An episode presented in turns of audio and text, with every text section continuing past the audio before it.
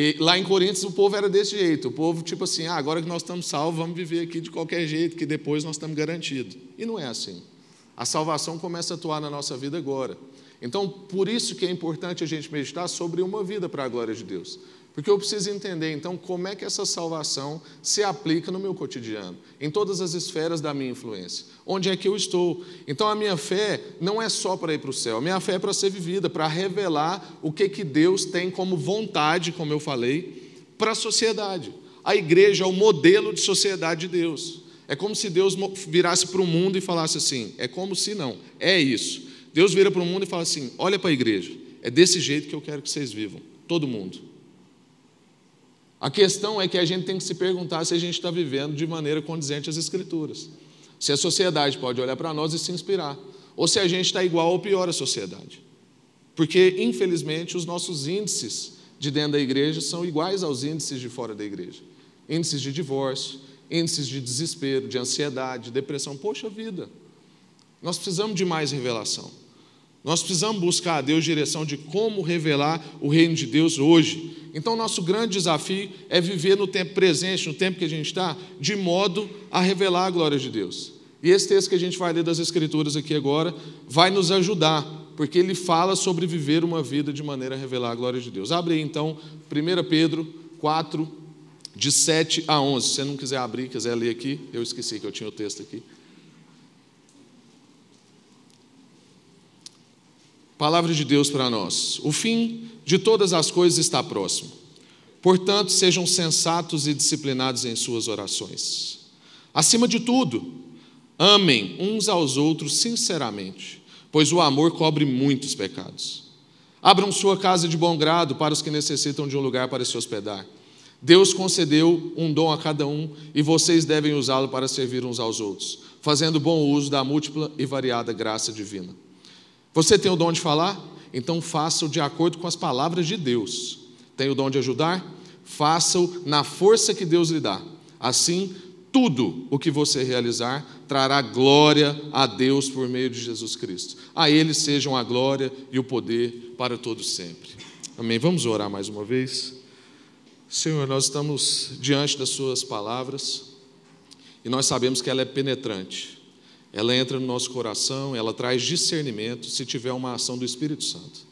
Por isso a gente quer te pedir, ó Deus, nessa noite, para que não seja só a letra do Senhor, para que ela seja regada, encharcada da graça, ó Deus, para que ela seja levada aos corações através do Espírito Santo, derrubando, ó Deus, fortalezas mentais, cadeias da mente, iluminando os olhos do nosso entendimento, para que a gente possa compreender tudo que o Senhor tem para nós hoje e sairmos daqui transformados, dispostos, ó Deus, a viver uma vida que glorifica o Seu nome. Esse é o nosso desejo. Fala com a gente em nome de Jesus. Amém. Amém. Irmãos, antes de eu entrar aqui no texto, eu, eu tinha me esquecido, né? É, quando terminar o culto, infelizmente eu não vou poder abraçar vocês, porque a gente vai para um outro culto, né?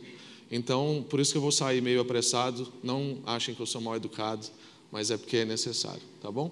É, esse texto que a gente leu é um texto que está nas cartas de Pedro e ele tem um contexto. Pedro está escrevendo para uma igreja cansada.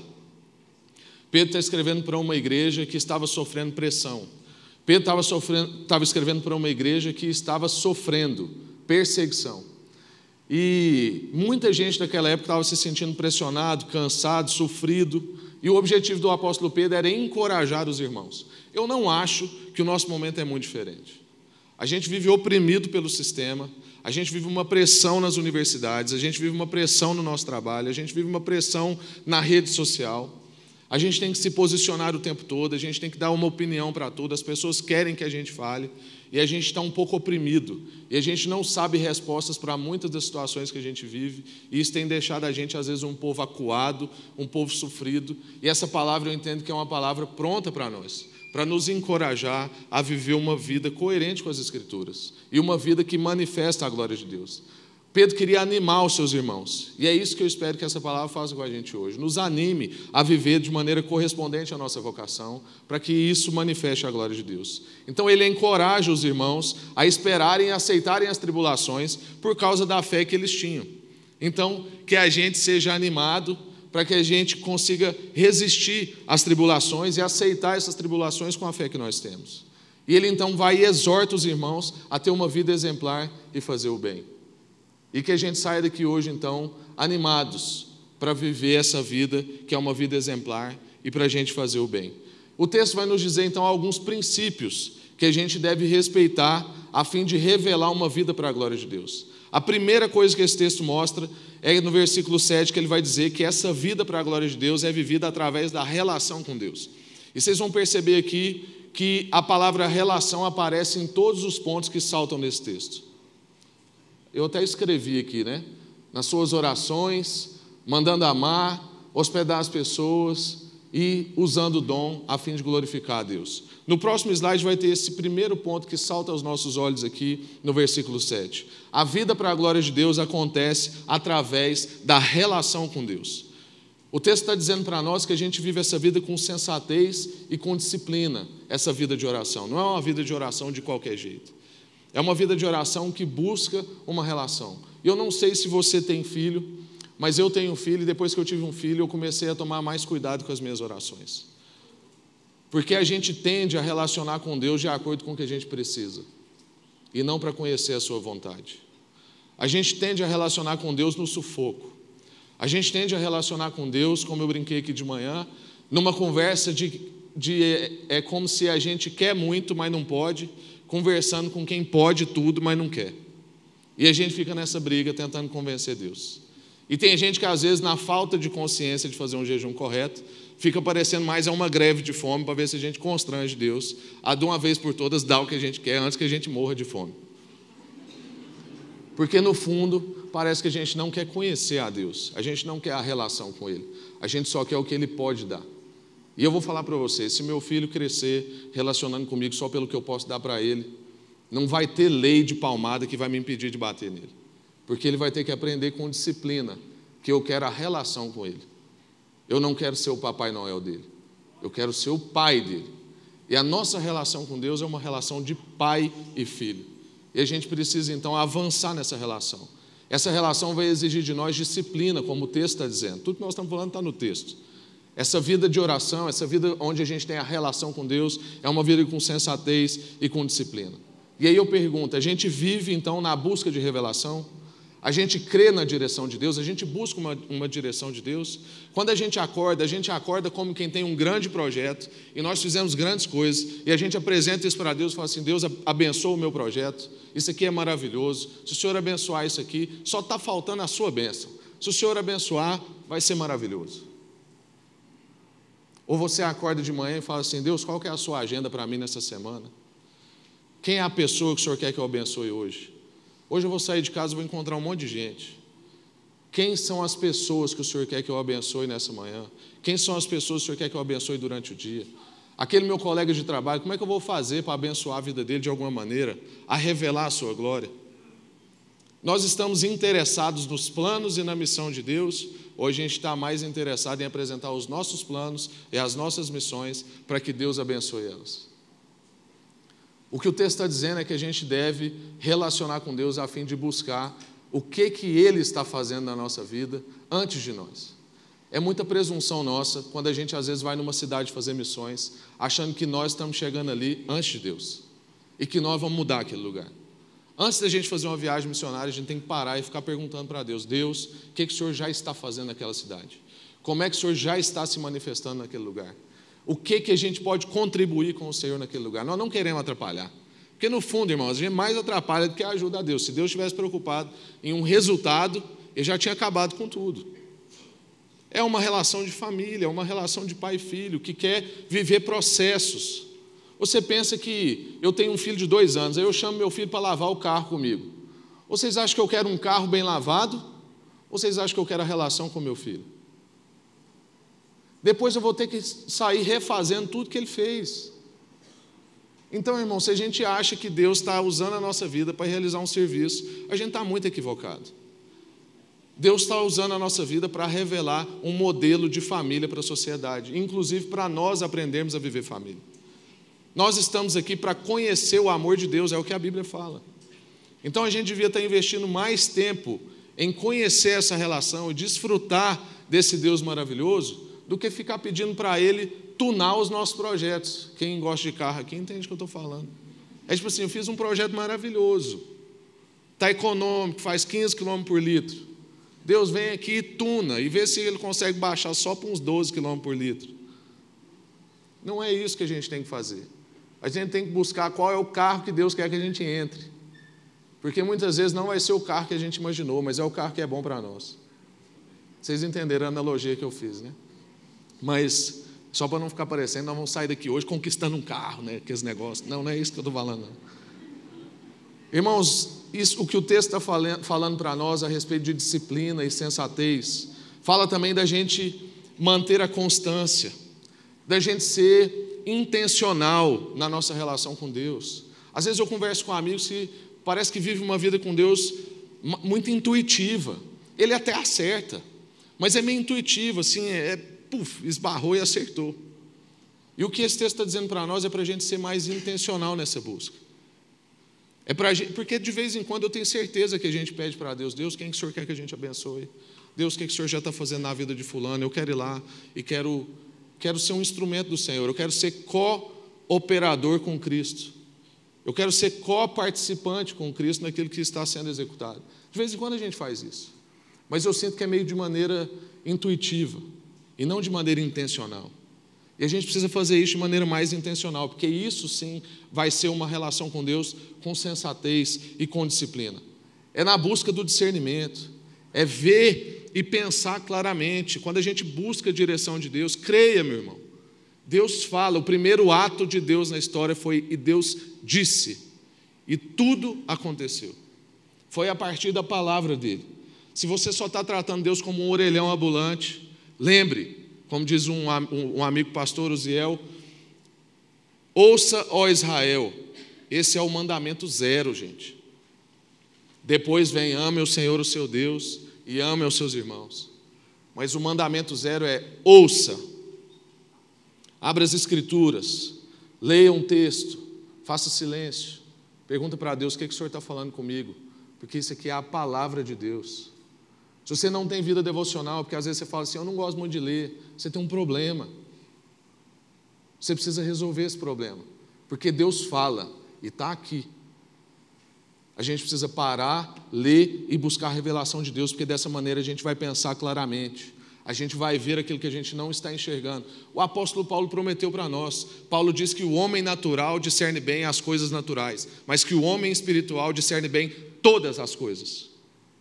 E muitas vezes nós estamos vivendo a vida de maneira medíocre, porque a gente não está buscando em Deus essa revelação, essa direção. A gente não gasta tempo para isso. Nós estamos, nós estamos cansados demais para orar, empreendendo atividade demais para buscar.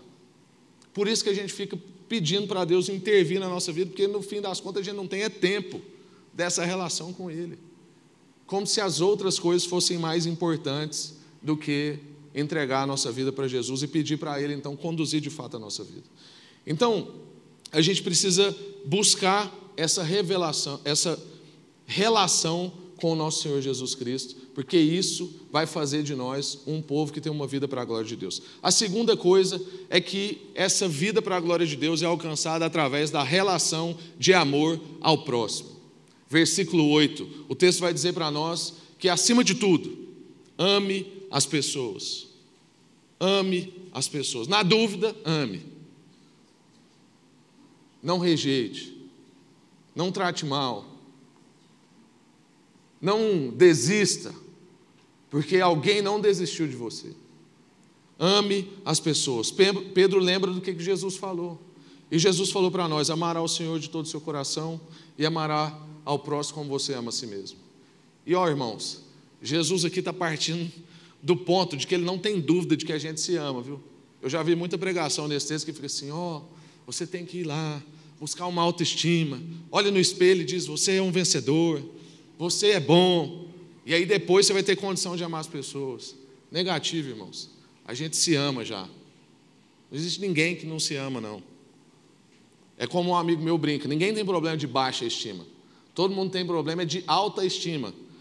Porque ele estimou demais a respeito de si, e ele não é tudo aquilo que ele imaginava, e por isso ele fica com baixa estima. Mas na verdade é porque ele não é o que ele queria ser.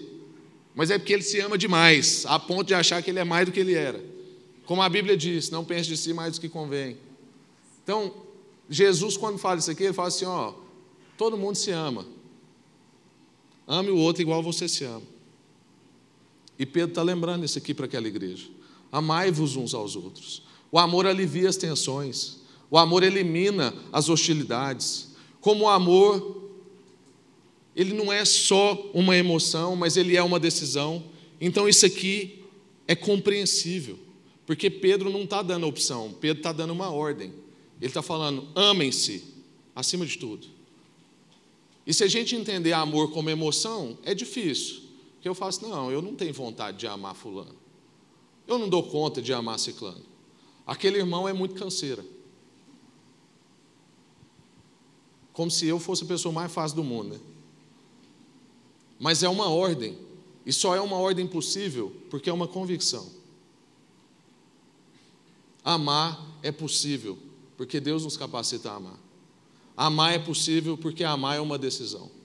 Jesus fez essa decisão por nós. Eu não sou fácil de amar, e Jesus escolheu me amar. Você não é fácil de amar, e Jesus desceu do trono de graça e foi às partes mais baixas da terra para que nós tivéssemos acesso a essa maravilha da salvação, como nós temos acesso. Por isso a gente pode amar. Então eu preciso entender que isso que Pedro está me dizendo é amar acima de tudo, amar de maneira sincera, está tudo aí no texto. Amar cobrindo muitos pecados. Então eu preciso compreender que a missão de Deus através da minha vida é revelar amor. Nós estamos aqui para isso. Se fosse somente para a gente executar um serviço, como eu disse, Jesus já teria resolvido isso tudo. Mas Ele quer revelar o seu amor e nós somos coparticipantes nisso. O jeito de Deus revelar o seu amor é através da nossa vida. O pão de quem está com fome está no seu bolso. A mesa de quem foi abandonado está na sua casa. O amor para as pessoas que viveram hostilidades está em nós. O acolhimento de quem só recebe rejeição e abandono, dos refugiados, por exemplo, está na nossa comunidade de fé. O jeito de Deus amar é esse jeito. Tem um amigo meu que uma vez lá em Uberlândia participou de uma parada gay e quando ele abraçou um gay lá, o gay perguntou assim: onde é que Deus estava quando eu fui abusado? E esse meu amigo respondeu para ele assim: Perdão, ele estava comigo e eu não cheguei em você a tempo, porque eu estava muito confortável na minha igreja. Porque a gente tende a terceirizar, a gente tende a colocar a culpa em alguém, nem que seja em Deus. Via de regra, a gente põe em Deus. Nós somos a missão de Deus no mundo. Ele está revelando a sua vontade, o seu amor, a sua graça, o seu perdão através da nossa vida. E viver essa vida de amor revela isso. Então, é, é, o, é o que Deus está fazendo na nossa vida, é levar esse amor até as pessoas. É isso que Deus está fazendo desde o seu compromisso com a restauração da criação em Gênesis. Colossenses diz que Ele está restaurando consigo todas as coisas. Mas a gente percebe desde o início das Escrituras, a família de Noé e de Abraão era para as nações. Israel é um povo para as nações. E nós somos um povo para as nações. Nós somos essa missão de Deus que Ele está fazendo na nossa vida. Irmãos, quem chama Deus de Pai, não escolhe irmãos. Porque Deus tem uma mania de adotar gente canseira, como eu e como você. E quem está na família da fé tem que conviver com os da família da fé. Nós não temos saída. E aí nós vamos trabalhar na unidade, que é o que o mosaico tem engajado, trabalhar uma consciência, para que a gente consiga encontrar nos irmãos os amigos. Porque nem todo irmão é amigo. Mas o nosso grande desafio na dinâmica da igreja é nessa vida de amor um com o outro, na decisão de amar os meus irmãos, encontrar neles os meus amigos. Para que a gente viva uma plenitude, como diz lá em Efésios 4. Para que a gente encontre a plenitude desse amor que foi revelado em Cristo Jesus. Essa é a dinâmica que nós temos que viver. Eu tenho um amigo que eu contei hoje no almoço que ele tinha uma crise, porque eu chamava ele de amigo e ele sempre me chamava de irmão. E ele converteu mais tarde, ele custou aprender a chamar as pessoas de, de irmão, E aí um dia ele chegou em mim e falou assim: Ô Pijama, eu te chamo sempre de irmão, e eu custei a entender esse negócio, mas você só me chama de amigo. E eu estou chateado com esse negócio, queria entender o que está acontecendo. Você tem algum problema comigo? Aí eu falei assim: não, justamente por isso que eu te chamo de amigo. Porque conheço vários irmãos que não são amigos, mas você é um amigo irmão. Aí ele falou assim: o dia que você me chamar de irmão, eu vou ficar bravo com você. Resolvemos.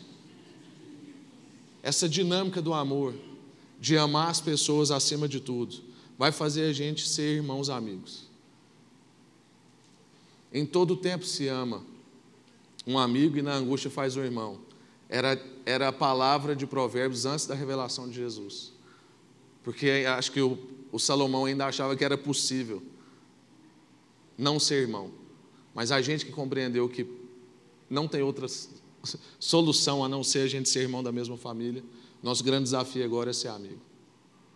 E Deus está fazendo isso na dinâmica do amor. A palavra diz que quando a gente se amar verdadeiramente, o mundo verá quem Deus é. E se o mundo não está vendo quem Deus é, é porque a gente não está se amando de verdade.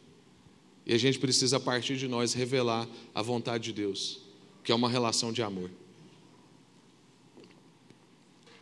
A terceira coisa que a gente percebe nesse texto é que a vida para a glória de Deus é através da hospitalidade. Então a gente percebeu que é através da relação com Deus, é através de amar as pessoas, de uma relação de amor com os meus irmãos, e é também através de uma relação hospitaleira. O texto vai dizer para nós, versículo 9: abra sua casa de bom grado, ou seja, sem murmuração, sem reclamação, para os que necessitam. A gente está vivendo num tempo de discurso relacional. Para todo lado que você olha tem um discurso relacional. Mas o nosso coração está solidário, solitário. Na verdade, na prática, o que a gente vê é cada vez mais isolamento. Há limites muito bem estabelecidos para as nossas relações. Você pode até fazer parte da minha vida, mas até certo ponto. A gente, como igreja, vai aderindo a dialetos, assim, a, a frases populares de senso comum, como, por exemplo, em briga de, de marido e mulher não se mete a colher. Tem que colocar, irmãos. Se não colocar a colher, vai separar. Lá na igreja a gente fala: ó, se você acha que aqui você vai conseguir ter uma vida em que briga de marido e mulher ninguém mete a colher, aqui não é o seu lugar, porque aqui a gente vai entrar mesmo. Porque essa é a dinâmica da família de Deus. Ele não nos fez para o isolamento. Nós somos frutos de uma relação. Deus disse: façamos o homem, porque ele é uma família de três pessoas. E nós somos frutos dessa relação, e quando eu ainda era um indivíduo, Deus olhou para mim e falou assim: não é bom. Vou fazer um semelhante, porque aí sim vai estar bom, porque isso traduz a gente, porque a gente é uma relação, a trindade é uma relação. Eu sou fruto disso. Por isso que pessoas sozinhas, mesmo que ela ache que é o melhor para ela, ela acaba enlouquecendo. Quando ela chega no fim da vida, ela se desespera. Eu conheço várias pessoas que escolheram uma vida de isolamento e ficou a vida inteira defendendo isso, que ele era uma pessoa sozinha, que ele gostava de ficar sozinho, e quando a pessoa chega na velhice, ele vê que não valeu de nada, a vida foi como um vento. Não queira participar de um velório como o que eu fiz um dia de manhã, que se eu não tivesse lá, não ia ter como carregar o caixão do, do senhor. Tinha eu e mais duas mulheres no velório dele. E graças a Deus que eu estava lá para ajudar o homem da funerária a carregar o caixão dele. Que tristeza. Um dos velórios mais difíceis que eu já fiz. Um homem que viveu sozinho, que não queria amar ninguém, que se isolou. Não é isso que Deus tem para a nossa vida. Eu não sei se você sabe, mas tem pesquisas que já foram, foram feitas em Nova York e na Suécia, que revelam que entre 50% a 60% das pessoas estão morando sozinhas. Na Suécia, 60%, em Nova York, 50%. Então você pega um prédio de 100 apartamentos, tem 60 deles ocupados por uma única pessoa. Você pega um condomínio de 10 casas, tem 6 casas ocupadas por uma única pessoa.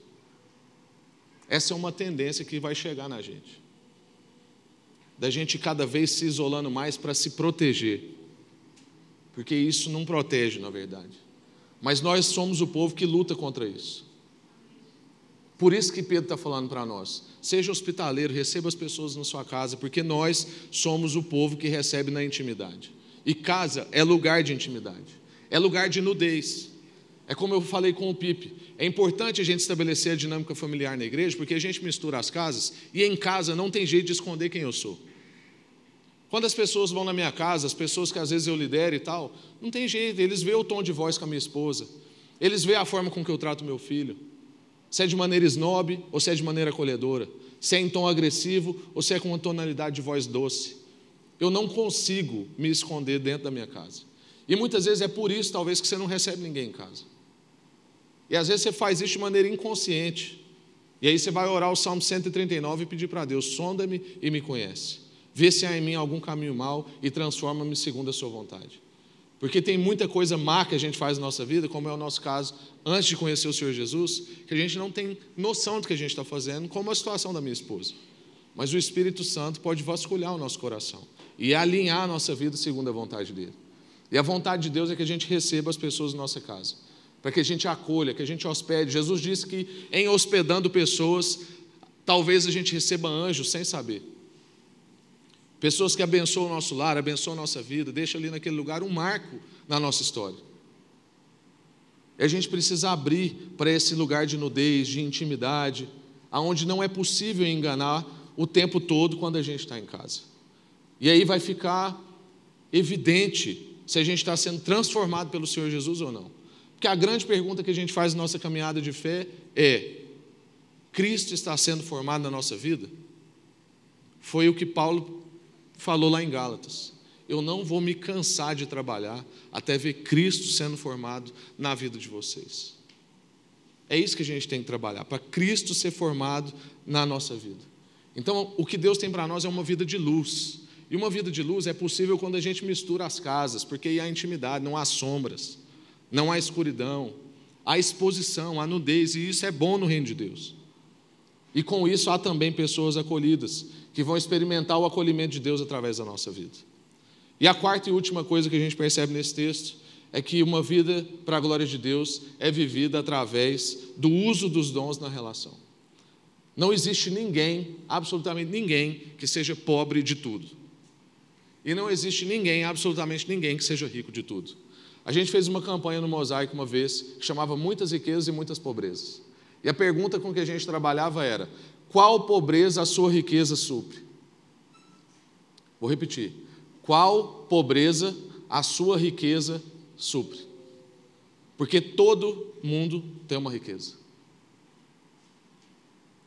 A gente tem lá um projeto social que era no lixão, a gente conseguiu tirar as pessoas do lixão, um projeto que já acontece há mais de cinco anos, hoje até virou uma plantação de igreja lá. Mas a gente começou só com assistência. Levava cesta básica, era um projeto em parceria lá, tinha uma comunidade católica, tinha um povo espírita, a gente só ia lá fazer assistência. Mas a gente nunca quis ficar só nisso.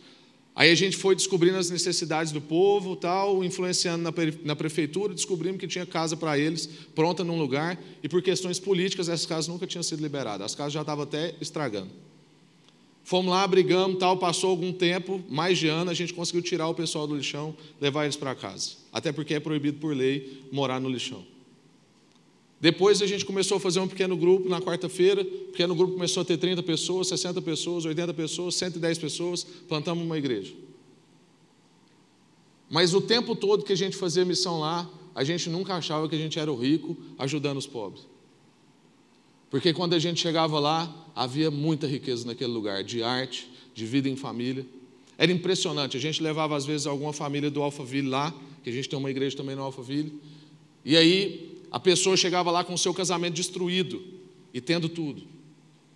E ela chegava lá e via as pessoas morando no chão de terra, unidos em família. Cinco meninos na mesa, aquela gritaria, o povo sujo e comendo todo mundo junto. E ele falava assim: Eu queria ter isso aqui na minha casa. Então, um tipo de riqueza estava indo levar uma, um tipo de riqueza que supriu uma pobreza. Um filtro de barro, por exemplo, porque os irmãos lá tomavam água suja. Mas aí esse tipo de riqueza tinha um monte de pobreza. E quando ele voltava, ele voltava rico do que ele era pobre. E Deus estabeleceu na nossa vida essa dinâmica, onde há fluxo de carismas dentro da igreja e nós com a sociedade. Há riquezas depositadas na sua vida que, se você não compartilhá-las no ambiente da igreja, a sua igreja fica pobre, porque isso está com você. Graças a Deus nós temos esses irmãos que tocam e cantam, e vocês não precisam me ouvir cantando. Porque eu sou pobre nessa área. E aí vem alguém aqui e supra a minha pobreza. E agora, talvez Deus me dê uma graça de compartilhar um texto das Escrituras e eu supra a pobreza de alguém com aquilo que Deus tem me enriquecido. E essa é a dinâmica que Deus escolheu para nós. De maneira que eu não sou maior do que quem estava aqui cantando e nem maior de vocês que estão me ouvindo. Porque há alguma área da minha vida que é débil e eu preciso de vocês. E a minha área débil não é parque de diversões para vocês, é a sua área de ministério na minha vida. Então, às vezes, você vê no seu irmão uma área débil, ela não é parque de diversões para você, viu, gente? Se você vê que um irmão tem uma fragilidade na área da língua, você vê que um irmão seu, eu estou falando de fofoca, tá? Aí você vê que o seu irmão tem uma fragilidade é, na área do olhar sedutor. É porque está gravando, não posso ser mal interpretado. É, mas você percebe que o seu irmão tem uma fragilidade aí na área da sedução, da exposição, uma amiga sua que está aí abusando no decote, sei lá, alguma coisa assim. Não é o seu parque de diversões na vida dela. É a sua área de ministério na vida dela. Busca a revelação de Deus em como você pode ajudar essa pessoa. Talvez ela está errando e ela não tem tanta consciência assim como você acha que ela está errando. Estabeleça essa vida onde há um fluxo de carisma na nossa vida. E é isso que Deus tem para nós. Para a gente concluir, irmãos, o resultado então de uma vida segundo esses quatro princípios que eu falei, uma vida de relação com Deus, uma vida em relação de amor com os meus irmãos, uma vida de relação de hospitalidade, onde eu trago as pessoas para dentro de casa, e uma vida onde eu uso a dinâmica de dons na nossa relação, é uma vida que vai revelar a glória de Deus. Versículo 11 desse trecho que a gente leu. Dessa maneira, vocês vão revelar uma vida para a glória de Deus. Queria que você ficasse de pé, eu quero orar com vocês. O apóstolo Paulo diz para nós que quer comais, quer bebais, quer façais qualquer outra coisa, fazei tudo para a glória de Deus. É isso que Deus tem para a nossa vida. Tudo que a gente fizer, em todo lugar em que nós estivermos, deve ser feito na consciência de que isso é feito para a glória de Deus.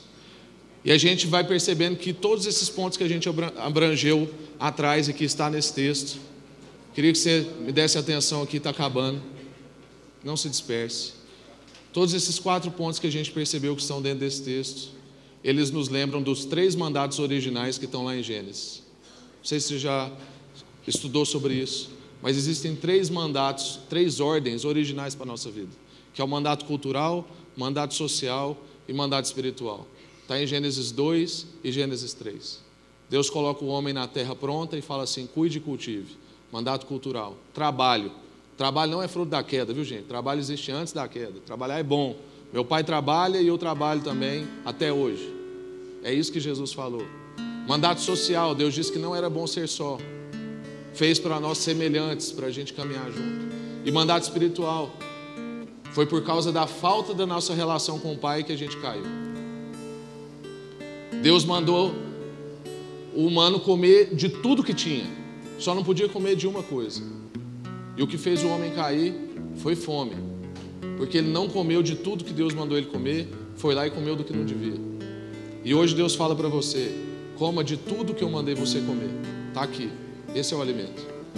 Se você não comer disso aqui, você vai comer do que não presta. Então a gente vê que nesses pontos que a gente abordou, tem os três mandatos originais da nossa vida: cuidar da nossa relação com as coisas, cuidar da nossa relação com as pessoas cuidar da nossa relação com Deus. Que a gente responda a esses mandatos originais. E isso vai ser uma vida para a glória de Deus. Amém? Amém. Senhor, muito obrigado por essa noite maravilhosa. Obrigado por esse tempo em família. Que tempo riquíssimo. O Senhor é maravilhoso. O Senhor é bom demais da conta. Obrigado mesmo, ó Deus, pela graça que nos alcança. Obrigado pelo amor maravilhoso do Senhor, do Pai, ó Deus, que nos alcançou um dia e nos capacita a amar. Obrigado, ó Deus, pela consolação maravilhosa do Espírito, que, que nos, nos consola, nos acolhe, nos abraça em momentos de dificuldade. E nós queremos apresentar ao Senhor agora, ó Deus, o nosso momento de fragilidade. Nós estamos vivendo um momento tenso na história. E nós queremos, ó Deus, viver de maneira digna da vocação, de maneira a revelar a glória do Senhor. Por isso, ó Deus, nessa noite nós pedimos, anima-nos, renova em nós a fé, Renova, ó Deus, nessa igreja hoje a alegria e renova sobre essa igreja, sobre a nossa vida a esperança, para que a gente possa viver uma vida a revelar a glória do Senhor. Que a gente possa, ó Deus, buscar essa vida para a glória do Senhor na nossa relação com o Senhor, regularizar a nossa vida devocional, buscar do Senhor direção e revelação para a nossa semana, para o nosso dia. O que a gente está fazendo aqui hoje, Deus? Hoje é o primeiro dia da semana e a gente está aqui buscando revelação para a semana. Para que a gente não comece uma semana de segunda, mas para que a gente viva uma semana na revelação do Senhor. Que a gente viva essa vida para a glória do Senhor, ó Deus, vivendo uma vida de amor, as relações de amor no nosso meio. Que a gente viva também, ó Deus, recebendo as pessoas na nossa casa. E que a gente viva de maneira a doar os nossos dons, a, a, a ter ministério na vida dos nossos irmãos e não reter. Em nome de Jesus. Leva-nos em paz, ó Deus, nas nossas casas. Leva-nos, ó Deus, com ousadia para o nosso trabalho, para a nossa universidade, para o nosso condomínio, para que a gente possa revelar essa vida que glorifica ao Senhor. Em nome de Jesus. Amém. Amém. Graças a Deus. Obrigado, irmãos.